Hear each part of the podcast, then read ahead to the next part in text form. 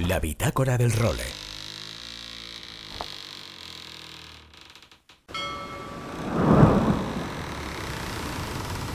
Bienvenidos a bordo del role. Una placentera travesía por los mares del podcast. Zarpamos ya en busca de las mejores historias del mar. A la caña, Nacho Gómez Zarzuela.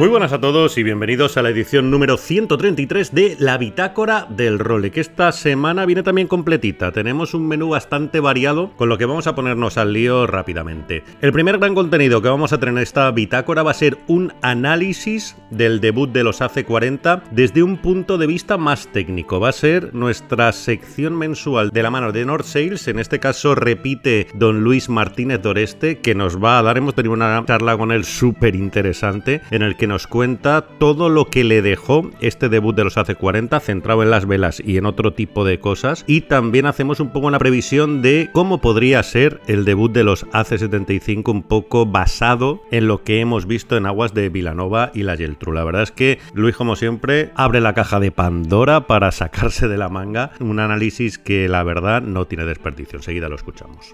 Y también hacemos escala en esta bitácora en Ibiza, porque se está disputando esta semana la Ibiza Joy Sail, que es una regata en la que los grandes protagonistas son los barcos grandes, es decir, hay un 70 pies, es un, es chinchorro. O sea, tenemos compitiendo a los veleros más grandes de la flota de regatas que hay hoy en día en el mundo. Y una de las grandes atracciones es que tenemos a dos clase J en competición. Ya hablábamos el año pasado con Nacho Postigo, que es el navegante del Topaz, y tenemos a un nuevo español que se ha metido en esa élite, en ese conjunto de privilegiados que ya saben lo que es navegar en un clase J. Os hablo de Simbad Quiroga, que está navegando a bordo del Esbea y con el que también hemos charlado un ratito para que nos cuente la experiencia.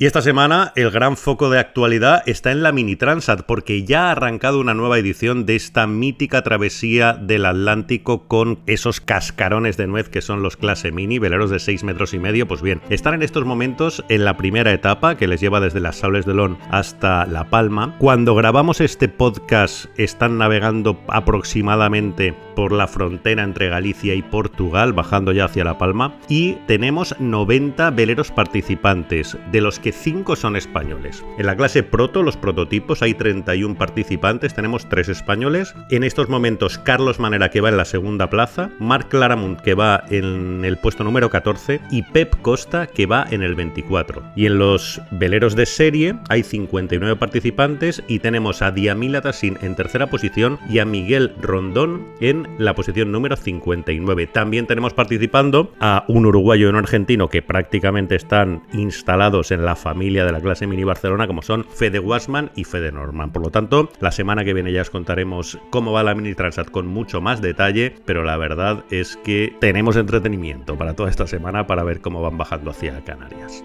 Y en la Copa América, con la resaca de Vilanova, que hemos tenido un interesante paso de Grand Dalton por los desayunos de Europa Press, en el que habló de muchísimas cosas. La verdad es que Gaspar, el jefe de deportes de Europa Press, le hizo una entrevista interesantísima. Y a mí me ha dejado dos titulares. El primero, que no descarta a Valencia para acoger la siguiente edición de la Copa América. Además, dice que las negociaciones para la siguiente edición tienen que empezar en menos de seis meses. Está claro que no puede esperar a que acabe, porque cuando acabe la edición de Barcelona ya tiene que tener decidido dónde se va a celebrar la siguiente y dice que sería una locura descartar a Valencia y entre otras cosas lo argumenta principalmente Grand Dalton en la capacidad del puerto de Barcelona. Dice que no sabe dónde meterían más desafíos de cara a una próxima edición y dice que para la siguiente edición, en el caso de que ellos ganen y de que se siga celebrando aquí, habría un mínimo de siete desafíos, con lo que ahí esa es la puerta principal que abre Grand Dalton hacia Valencia. Está claro que esto es una manera de empezar negociaciones, pero bueno, veremos a ver qué sucede. Y dijo también Grand Dalton otra cosa muy interesante, y es que el American Magic va a recibir su correspondiente sanción si no va a competir a Jeddah. El lunes, en una rueda de prensa, Terry Hutchinson, el máximo responsable del equipo que representa al Club Náutico de Nueva York, ya dijo que estaban esperando a ver qué les decía la organización sobre una posible sanción para ver si iban a Jeddah o no. Pues bien, Grand Dalton fue en rotundo. Dijo que si no iban, iba a haber sanción, evidentemente, porque está recogida en el protocolo. Es un punto en la fase de selección de desafiantes, un punto en la final de la Copa Y una sanción económica de hasta un millón de euros. Además, esto lo decide el New Zealand y el Ineos, porque la Copa América funciona así. Pero Grand Dalton que dijo que va a hacer todo lo posible porque el American Magic esté en Jeddah de hecho, está hablando con dos empresas de seguridad diferentes para que hagan un balance de la situación, porque al final lo que el American Magic argumenta para no ir a Jeddah son motivos de seguridad, con lo que veremos a ver cómo concluye este culebrón. Y tenemos también dos noticias de resaca del fin de semana pasado que no nos dio tiempo a contarlas porque el sábado todavía no se habían producido. Y es la victoria en el Mundial de J80 celebrado en nuestro querido Monterreal Club de Yates de Bayona. La victoria fue para el Eurofritz and Abico Niwin Funds, armado por el cántabro Daniel de la Pedraja y patroneado por el canario Javier Padrón. La plata fue para el gallego Marnatura con Luis Bugallo a la caña y tercero fue el cántabro Solintal de Ignacio Camino. Y también el fin de semana pasado que hubo una noticia, joder, que a mí me alegró un montón, que fue la consecución de la plaza olímpica por parte de Gisela Pulido, ya sabéis, la campeonísima, que está en el primer ciclo olímpico de su historia y que ya ha certificado la plaza para competir en Fórmula Kite. Por lo tanto, enhorabuena Gisela. Y vamos a tener, como toda la semana, sección del windsurf con Luis Faguas, además que nos trae esta semana una recomendación súper interesante de un documental sobre los inicios del windsurf en Tarifa, con lo que os aconsejo que no os lo perdáis. Y os recuerdo como siempre que podéis poneros en contacto con nosotros para hacernos llegar vuestras dudas, sugerencias, vuestras propuestas de historias, para que hablemos de vuestra regata, para lo que os dé la gana en definitiva, a través de dos vías. Uno, el email nachogomez.elrole.com y dos, el WhatsApp en el 613-070727. También os invito a que os apuntéis a la newsletter que enviamos todos los sábados con los nuevos contenidos del role. Os metéis en elrole.com y ahí en la sección de contacto ponéis el mail y os lo enviaremos en encantados. Y con todos estos contenidos arrancamos ya la edición número 133 de la Bitácora del Role. La Bitácora del Role. Bueno, como os decía en la introducción, esta semana tenemos una nueva sección de la mano de North Sales. Además, viene muy calentita. Os reconozco que tengo muchas ganas de hacerla porque el contenido de hoy es de los que nos gusta a nosotros, hombre, a los enfermos del role. Y es que vamos a analizar un poco cómo van a ser todas las velas de esta edición de la Copa América en base a lo que ya hemos visto por primera vez en Aguas de Vilanova. Y vamos a hacer también un poco una previsión de lo que vamos a poder ver en un futuro, en el próximo año que nos aguarda, en el que, bueno, yo creo que tenemos todos muchísimas ganas de seguir viendo a estas auténticas bestias del mar navegando en el agua. Y para ello tenemos comunicación de nuevo con uno de nuestros habituales, que no es otro que don Luis Martínez Toreste. Luis, ¿qué tal? Muy buenas de nuevo. ¿Qué tal, Nacho? Pues eh, nuevamente encantado de charlar contigo y que nuestros oyentes puedan descubrir un poquito más de la Copa América, que para eso estoy aquí. Pues di que sí. Oye, primero que nada, ¿con qué sensaciones y cuáles son quizá las grandes titulares ¿no? Después de que hayamos visto por fin debutar a estos AC40 en Aguas de Villanova hace tan solo un par de semanitas. Pues yo primero te diría que el gran titular es la élite de la vela está en Cataluña y el público lo disfruta. Ese es el primer titular porque eh, lo que pretendemos todos nosotros es difundir la vela y mientras más se navegue mejor. Que una Copa América, en este caso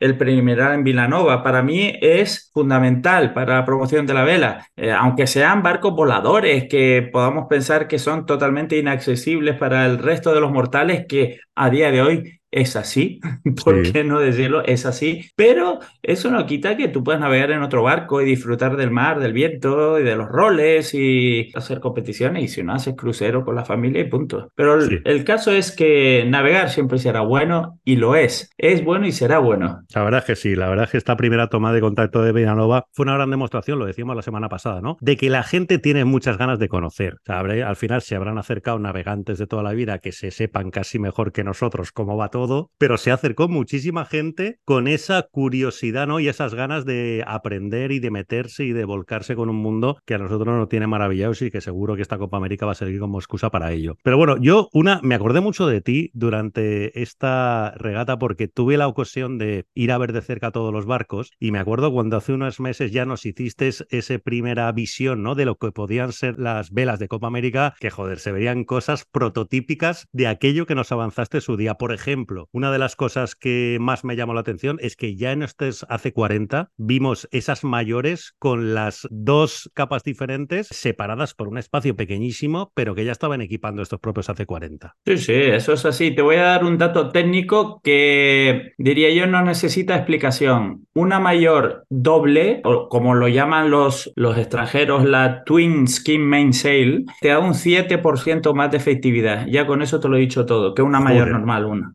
Claro, es, un porcentaje brutal a los niveles de que estamos hablando. Es, es muchísimo, eso es muchísimo, es definitivo. Por eso todos llevan la, la doble mayor. Sobre todo se consigue por una mayor eficiencia aerodinámica. Es por forma, porque consiguen con estas mayores tener un perfil más aerodinámico que con una sola mayor. Aunque tú me podrías decir, bueno, pero es que, claro, dos mayores pesan más que una, cierto. Es así.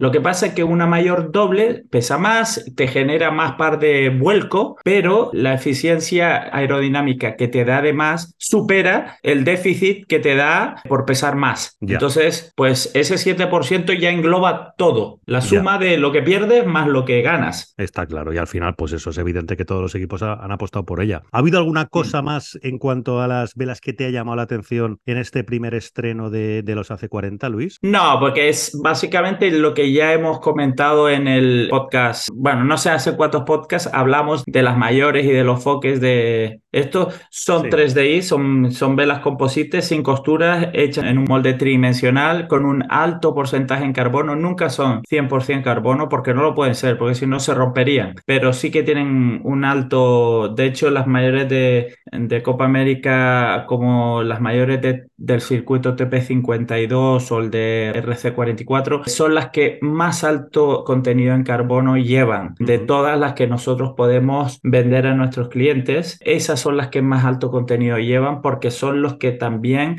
exigen máximo rendimiento y menor peso. Entonces, las velas estas son las velas más ligeras que existen y las que menos deforman y por lo tanto dan más eficiencia y más rendimiento al barco. Eso en cuanto a las mayores, ya te he hablado de la mayor doble, también hemos visto claramente en las fotos o en directo que llevan el carro de la mayor incorporado en el puño de escota y con ese carro lo van moviendo adelante y atrás, con lo que consiguen modificar el perfil de la vela. Sobre todo cuando sales de una, de una virada o por lo menos cuando estás intentando salir al vuelo, inicialmente eh, la mayor tiene más rotación del mástil, el carro de la mayor está más adelantado, con lo que consigues un perfil más redondo, que genera más arrastre, pero también genera más sustentación. Y que, para poner una similitud, es lo que hacen los aviones cuando despegan. El avión cuando despega va a baja velocidad. Entonces necesita una velocidad mínima para que el avión vuele, ¿no? Pero a esa velocidad mínima, si tú le pones las alas tal y como están diseñadas, el avión no despegaría porque no tiene suficiente sustentación a la velocidad a la que va por la pista. Entonces lo que hacen es desplegar lo que le, todo el mundo llama los flaps, pero realmente lo que hacen es alargar el perfil, o sea, por delante lo echan hacia abajo y hacia adelante y por detrás lo echan hacia atrás un poco más hacia atrás y hacia abajo. Entonces consiguen un perfil más curvo, mucho más curvo y un poco más alargado. El ala es más ancha, pero también tiene más profundidad, ¿no? Porque estás echándolo hacia abajo, ¿no? Es, eso es lo que provoca es más resistencia o arrastre pero más sustentación. Sustentación es el vector que te hace que el avión tire para arriba. Es la fuerza, en este caso he hablado de vector, es un vector fuerza, es la fuerza que empuja el avión a ir hacia arriba. Entonces, esto hace posible que el avión despegue. Pero claro, una vez ya superas esta velocidad y llegas a una velocidad de crucero, lo que hacen los aviones es volver a poner esos añadidos, por decirlo de una manera, en su posición original, porque ya no lo necesitan, ya no necesitan que genere tanta sustentación para elevar, porque ya hay mucha velocidad. Claro. Con mucha velocidad puedes generar la misma sustentación, pero con mucho menos arrastre, ¿no? Y por eso lo cierran. En las mayores de Copa América es exactamente lo mismo, es el mismo principio. Tú al principio lo pones más redondo, pues como girando el palo, el palo rota. Eso no sé si lo dijimos la última vez, pero si no lo digo ahora, el palo rota. Entonces tú lo rotas hacia sotavento en este caso, eh, el perfil, digamos, el perfil de la parte de atrás del mástil gira hacia sotavento del barco y el carro de la mayor lo pones un poco más adelantado, eso te da un perfil más redondo, sobre todo en la parte de abajo de la mayor. Y el Cunningham, que de esto también hablamos la, otra vez, el Cunningham lo que te hace es aplanar la vela, la profundidad te la mueve hacia adelante y también te da más twist en la vela. Pues el Cunningham está más suelto a la hora de despegar. Correcto. Para no generar tanto twist y no aplanar tanto la vela. Y Entonces, cuando coge velocidad lo caza. Claro. Claro, una vez cuando coges velocidad empiezas a cazar el Cunningham, pero no te puedes ni imaginar la cantidad de toneladas que lleva eso de Cunningham. ¿eh? Porque aquí va de tonelada en tonelada. Y, el, carro, el carro de la mayor lo mandan hacia atrás para tener un perfil más bajo, sobre todo en las partes de abajo de la vela, y luego ya van jugando con el carro y con las cotas, ya una vez en vuelo. Qué bueno. Oye, creo que lo que acabas de explicar también en términos técnicos es precisamente el compromiso en el que están pensando todos los equipos ahora para diseñar el AC75. Y me explico un poco. Al final, por lo que he logrado entender de todas las explicaciones que nos han dado los protagonistas, hay que elegir entre volar antes o volar más rápido. Claro, sí. Y está un poco todo exactamente relacionado con esto que acabas de explicar, ¿no, Luis? Sí, sí, desde luego. Eh, además, en Villanova lo pudimos ver. El Alingui en una de las regatas consiguió volar durante toda la presalida sí. y luego durante la salida siguió volando y fue primero durante toda la regata con mucha ventaja. ¿Por qué? Porque no paró de volar. Logró salir al vuelo antes que los demás porque a lo mejor aprovechó una racha, lo hizo muy bien, lo que tú quieras, pero logró volar y los demás no pudieron volar hasta que el Team New Zealand logró volar. Entonces eh, aprovechó que luego el, el, Alingui pues dejó de volar y ganó a regate y el Alingui quedó segundo. Pero ¿por qué un barco vuela antes que otro? Eso es una gran pregunta. Eh, difícil de responder, ¿eh? porque tú me estás hablando, ¿cuál es, ¿cuál es el compromiso? ¿Volar antes o volar más rápido? Tienes que buscar ese compromiso, obviamente, pero imagínate que tienes un día con seis nudos y tú tienes, entiendo, eso lo tendría que consultar. Yo creo que en un mismo día no puedes cambiar de foils. Entre día y día a lo mejor sí, pero tú creo que tienes que declarar cada día pues qué material sacas al agua y luego no lo puedes cambiar. Pero esto lo voy a poner entre comillas. Vale. Eh, y lo tendría que consultar, pero creo que es así. Entonces, si tú, por el parte meteorológico, decides sacar unos foils más pequeños, con menos área, es porque sabes que va a haber una presión suficiente de viento como para volar con esos foils y no te van a hacer falta más, con lo que tendrás siempre menos arrastre y podrás volar más rápido. Si el parte meteorológico cambia y tienes menos viento de lo que tú has estimado, puedes tener un problema. Puedes tener un problema porque a lo mejor el de al lado va a empezar a volar porque tiene unos foils con más área. Claro. Entonces, si tienes unos foils con más área, probablemente volarás antes. Estos barcos tienen una velocidad, por lo menos los hace 75,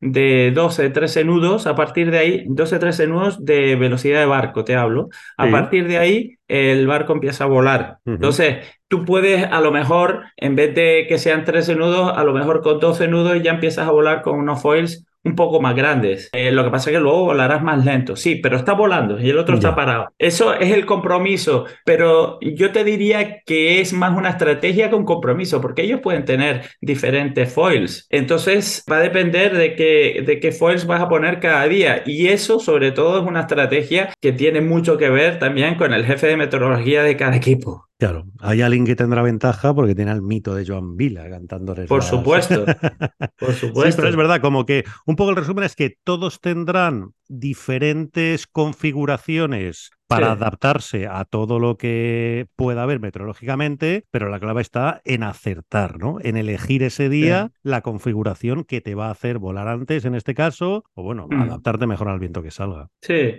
y al final eso ahí es la clave. Y, no, bueno, no solo eso, luego todos los sistemas cómo funcionan, a la velocidad que funcionan, pues todo esto, los equipos invierten mucho tiempo en eso, en testear sistemas, más que todos podríamos pensar, bueno, pero esto, ¿en qué dedican el tiempo? Porque, bueno, tú puedes diseñar un barco y unos foils y unas velas, las pruebas van bien, vale, perfecto, pero no, es que tienen muchas más cosas y no, las pruebas en todo esto lo que, he dicho, pues, pues también tienes que hacer eh, muchos trial and errors y, y, ver cuál es la mejor configuración de todas. Pero aparte de eso, también tienen que configurar o testear sistemas, los sistemas hidráulicos que tienen para mover absolutamente todo lo que tienen en el barco. Y todos esos sistemas hidráulicos tienen que moverse eh, gastando la mínima energía, pero siendo lo más rápido posible. Con eso puedes tener un barco mucho más estable en el vuelo, que al final eso se traduce en velocidad. no solo es lo que toca el agua o lo que va por encima del agua, sino todos los sistemas que van alrededor de eso y que mueven todo eso. Lo estuvieron explicando el otro día uno de los equipos, que invierten mucho tiempo en eso, en eso, muchísimo. Que de hecho hay un cambio tan radical y que lo hablábamos a mí cerrado tú y yo el otro día, que es que ya tú no cazas a molla con la J en la mano, sino apretando un botón. Sí, claro. Sí, sí, sí. es que eso ya es, joder, una adaptación por parte de todo el, el equipo de navegación brutal, ¿no? Para coger la sensibilidad a eso. Y otro dato técnico más sobre esto que acabas de decir, todo lo que va por debajo del agua, bueno, todo se comanda con una, como dirías tú, con un iPad, ¿no? O con una, una tablet, por no poner marcas, se, se, maneja a través de una tablet o un volante con muchos botones. Entonces, todo lo que va por debajo del agua sí que va con baterías, funciona con acumuladores, y esto te estoy hablando de los foils. Y después el, todo lo que va por encima del agua, eh, o sea, el, el mástil, la escota, las velas, todo, absolutamente todo. Eso también se maneja a través de una tablet, pero la generación de la energía es mecánica, por eso a los ciclistas. Ah, coño, claro. Son ellos los que, los que generan esa potencia. Tiene dos generadores de energía. Uno para la parte hidráulica, que es básicamente foils y timón, Porque el timón también puedes mover el, la gradación, ellos se le llama el rake del timón, puedes moverlo más adelante, más atrás y después el flap lo puedes orientar hacia, bueno, lo puedes orientar, ¿no? En eh, un ángulo X determinado respecto al flujo del agua. Entonces todo eso sí que se maneja eso con, con una tablet, pero la energía la sacan de unas baterías. Todo lo que va por arriba la sacan de los ciclistas. Qué bueno. Además, un gran cambio de los AC40 a los 75, ahora hablaremos de velas y tal, pero es que, por ejemplo, el control de los foils en el 40 es automático, el control de vuelo, pero en los 75 ya no, ya va a tener que ser controlado por los propios regatistas. Sí, sí. Y en las velas, Luis, ¿qué evolución podemos esperar de los 40 a los 75? Un, un poco viendo los 40 ¿qué nos podemos esperar en los 75? Mm, que sean mucho más grandes. Esa es la primera. sí, no, pero, pero serán, a ver, cambios apreciables a la vista no notarás ninguno. Vale. Ninguno, absolutamente ninguno. Lo que sí que va a cambiar son las formas de la vela, que eso es mm, difícilmente apreciable desde las cámaras. Eso ya lo ves si estás justo detrás del barco o estás dentro del barco. Pero yo te diría que puede cambiar el layout de las fibras, de los tapes, en este caso de la vela. El layout es la disposición de los hilos de la vela. Puede cambiar porque son layouts custom para y cada equipo lo hace como cree conveniente. Eso puede cambiar, puede cambiar las formas, pueden cambiar. Las formas no te hablo del perímetro, sino el, el perfil en, a cada altura, ¿no? A cada sección de la vela. Todo eso puede cambiar, pero no va a cambiar el look externo, no va a cambiar el color, todo eso seguirá siendo igual y para el gran público será lo mismo, pero en realidad no lo será. El manejo, todo es lo mismo, o sea, es una,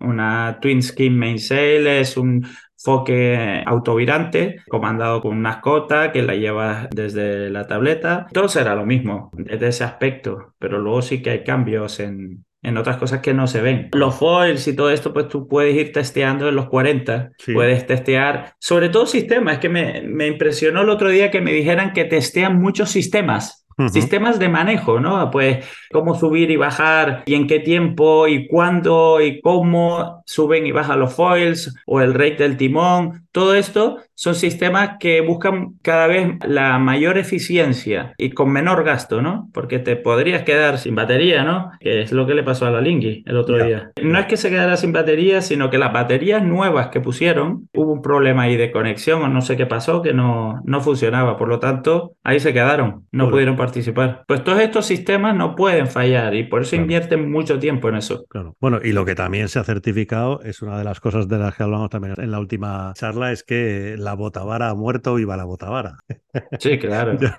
ni van ni irán los 75 con botavara, eso ya es un hecho. Sí, sí, además tienen por dentro una estructura de sables que actúa haciendo que las velas tengan una forma determinada para cumplir ese perfil del que hablábamos antes y realmente no hace falta una botavara. Llevan sables forzados, uno de ellos está muy bajo que también hace las veces de, de, botavara, pero no es una botavara. Estas son velas que no necesitan botavara, tal y como las usan, porque son suficientemente rígidas para que no deformen por no llevar una botavara. Y sobre todo lo del carro atrás, el carro que llevan atrás, eso también te hace suplir la ausencia de una botavara, porque si tú tiras el carro para adelante o para atrás, estás modificando la forma de la vela, solo porque modificas el tiro de la escota. Y ya con eso es más que suficiente. Muy bien, Luis. Oye, y a nivel de, de aficionado, lo hablamos con Buddy, con Juan Luis el otro día, que creo que la gran conclusión que nos hemos llevado de este primer encuentro con la nueva Copa América es que es mejor que si no hay viento suficiente como para que vuelen, que no haya regata, ¿no? Que, es verdad que tiene mucho mérito y tal y cual, pero el espectáculo verdadero de estos barcos está cuando foilean.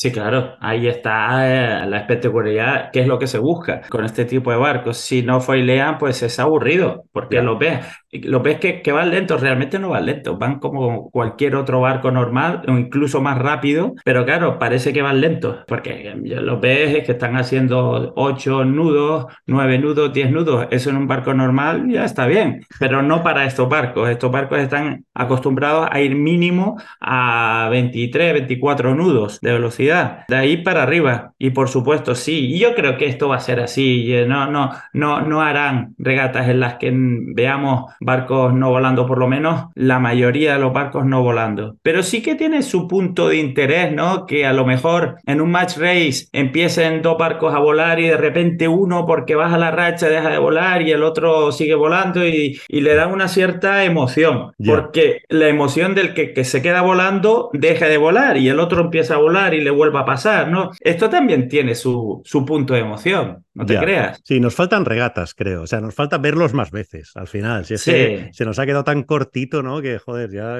tienes ganas de que volvamos a, verlos ahí en, en, competición para ver este tipo de cosas. Claro. claro, ¿sabes lo que pasa? Que en Vilanova tienes unos días limitados, tienes de viernes a domingo, y claro, el domingo se acaba la regata. Entonces, pues, pues tienes que hacer un campeonato, tienes que hacer una regata. Y entonces dieron la regata con muy, muy poco viento, muy, muy, muy poco. Era, son días que yo creo que en, la, en las regatas de la previa a la Copa América y después de la Copa América, esto no, no va a ocurrir. Totalmente de acuerdo. Muy bien, pues don Luis Martínez Doreste, Jolí, que ha sido un placer tenerte de nuevo en esta bitácora del role. Y nada, seguiremos intentando llevarles a la gente todas estas apasionantes historias que rodean el mundo de las velas de la mano de North Sales.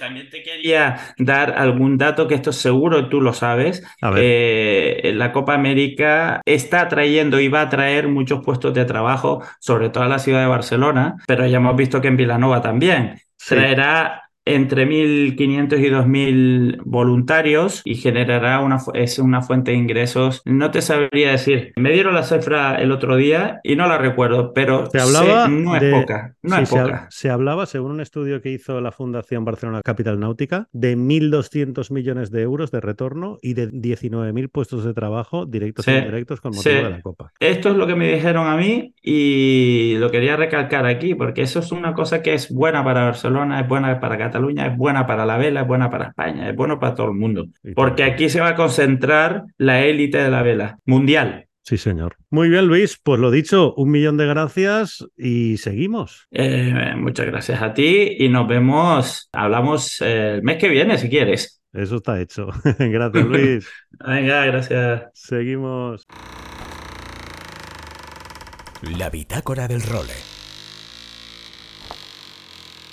Bueno, y como os decía también en la, introducción, tenemos navegando en España, en aguas españolas, en Ibiza concretamente, a probablemente los barcos más espectaculares que hemos tenido en la historia de la vela. Ya no hablo ni de rápidos, ni de veloces, ni de, sino espectaculares, ¿no? Yo creo que un poco todos los amantes de esto, cada vez que vemos a una bestia de estas navegando, se nos queda la boca abierta y no la cerramos hasta pasados unos minutos. Os hablo, evidentemente, de unos clase J de los que hablamos muchísimo la temporada pasada y en los que ha navegado muy poquita gente, porque al final son tan pocos barcos, las tripulaciones son limitadas, con lo que muy pocos regatistas a nivel internacional han tenido la suerte de hacerlo y muy pocos españoles también, como os contábamos de La Habana de Puro el año pasado, han tenido la, la suerte de hacerlo. Pero esta semana en Ibiza, en la Ibiza Joy Sail Regata, tenemos a dos de estos míticos clases J navegando. En uno tenemos a Nacho Postigo de Navegante, con el que ya hablábamos el año pasado por estas fechas, y en el otro, en el SBEA, tenemos a otro personaje del que también hemos hablado bastante en este rol, pero sobre todo por su participación en las últimas en la última edición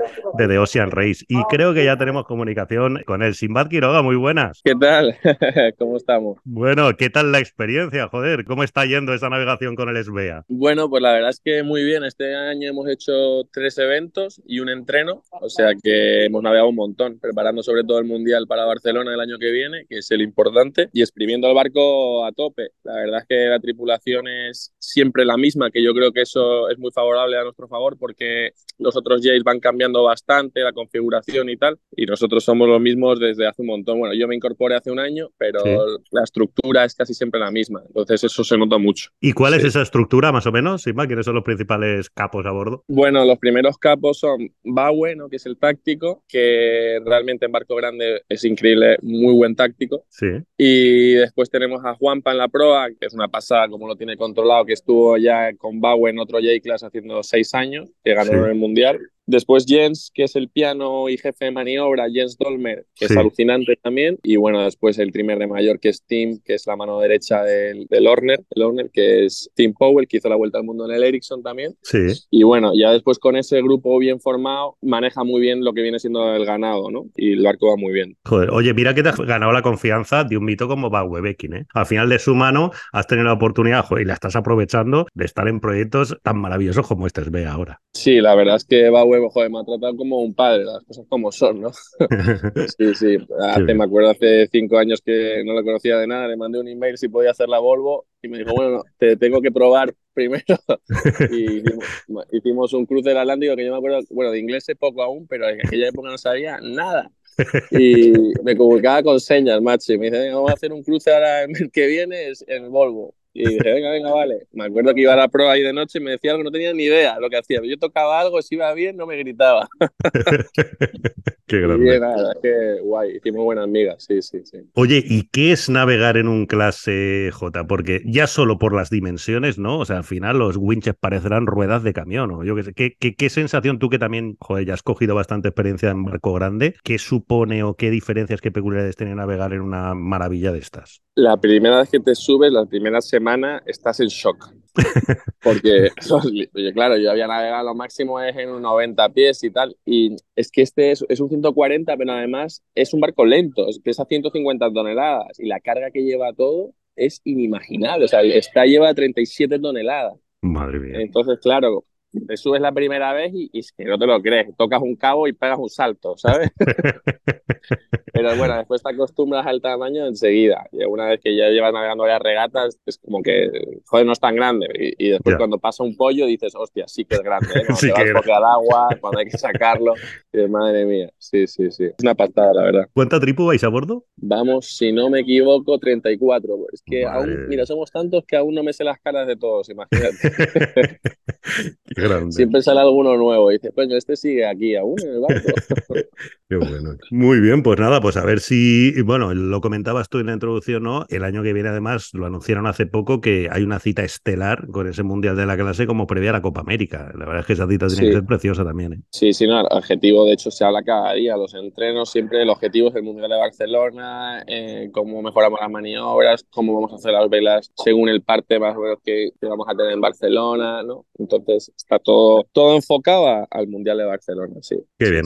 Oye, y de forma paralela, me contabas antes de empezar la entrevista que también estás, te has metido entre ceja y ceja seguir haciendo de Ocean Race, ¿no? Que sería una de las metas que te marcas para las próximas temporadas. Sí, la verdad es que, joder, es mi sueño desde, desde chiquitito, ¿no? Como veía a mi padre que había hecho la Wildred y, lo tenía en casa tan de cerca, pues quiero seguir un poco los pasos de mi padre, que es mi referente al fin y al cabo. Y tuve la mala suerte de que la anterior no se pudo hacer entera a los 65 y tengo esa espina ahí clavada que, que la tengo que hacer como sea. Y ahora parece que solo van a ser 60, ni moca 60, y estoy intentando navegar todo lo que pueda en ellos. De hecho, estoy con Iker ahora que están preparándose la transa Jazz Break con Simon, que compraron Eleven Hour. Sí. Y estoy haciendo los entrenos con ellos y tal, para coger un poco el barco de la mano. Así, si algún día me llaman, estar un poco más preparado. Qué bien. Oye, ¿y a tu padre cómo le va la vida? ¿Estaba con el Fisher and Piker, no? ¿Charteándolo ahí en tu tierra o cómo? Bueno, ahora lo tiene a la venta y está con un proyecto muy bonito que, bueno, mi padre tenía un clásico de madera del 36, que era del Rey, lo compró hace 40 años. Sí. Y ahora lo estamos haciendo entero nuevo. Es un refit y bueno, tenemos en el astillero, que tenemos un astillero en casa y, es una pasada de proyecto. Ya hemos hecho el casco, las 200 cuadernas laminadas en epoxi, o sea, una pasada de proyecto. Y yo creo que en un añito ya estará listo. Así que ese, ese mi padre está ahí que no sale del astillero en ningún momento. Qué bueno, jolín. Bueno, para quien, alguno de los oyentes que no lo sepa, que supongo que la mayoría lo sabréis, el padre de Simbad es Kino Quiroga, uno de los pioneros, ¿no? De, de, los primeros vuelta mundistas de nuestro país, que además, la semana que viene inauguramos una exposición en Deose Reis con los 50 años de historia, en la que una de las fotos salen Simbad con su padre, que ahí tú tenías en esa foto, creo que más tres o cuatro años, ¿no? Y ya estabas en un barco con él. ¿Quién narices te habría dicho que 20 años después ya habrías hecho lo mismo, dar la vuelta al mundo? Sí, sí, sí. Bueno, bueno, aún me queda pasar por Cabo de Hornos, ¿eh? eso es verdad, eso es verdad, pero bueno. Mi padre dice que hasta que no la haga entera, que no vaya fardando, ¿eh? Sí, señor. Muy bien, sin más, pues nada, te agradecemos muchísimo que nos hayas tenido este ratito, que nos tienes, vamos, con una envidia brutal por ese paso por el clase J y nada, que seguiremos contando todas las batallitas en, las que te metas en los próximos meses. Muchísimas gracias, sabes que es un placer siempre que me hagas una llamada, vamos, espero que, se repita varias veces. Pues seguro que sí, gracias Sinbad. Oye, un abrazo. Un abrazo, seguimos. La bitácora del role. Aloha Nacho y amigos de El Role. Aquí estamos una semana más, semana de anticiclón, de veranillo de San Miguel y por lo tanto de buen tiempo y de poco, poco viento. En Tarifa sí que está pegando bastante viento, tenemos unas condiciones muy, muy potentes ahora mismo de, levante en Tarifa y esto nos hace llevar la memoria hacia el tiempo atrás, pero muy a tiempo atrás, de un documental que salió en RTV, que lo podéis ver en RTV Play, del 5 de agosto del 92, o sea, han pasado más de 30 años de Tarifa y los hijos del viento, de cuando se estaba moviendo el windsurf en, en el extremo sur de Europa. Contar que en esta época saltar a Canarias todavía era una aventura bastante lejana, aunque Bjorn ya estaba ganando mundiales y demás, pero que mucha gente se quedaba antes de saltar el, estrecho y llegar hasta Tarifa o hasta Marruecos, se quedaban en esta zona y el vídeo es muy muy chulo de esos inicios del windsurf ya en principios de los años 90. Merece la pena que lo busquéis en RTV Play, en informe semanal buscáis el windsurf en Tarifa y, está muy, muy chulo. De actualidad que os traemos, pues evento de SIL, de momento un poco descafeinado, parece que para sábado y domingo, que serían los últimos días, pueden entrar condiciones ya un poco más potentes y a ver si podemos lanzar prueba de olas. De momento han hecho muchas pruebas de, slalom, están aún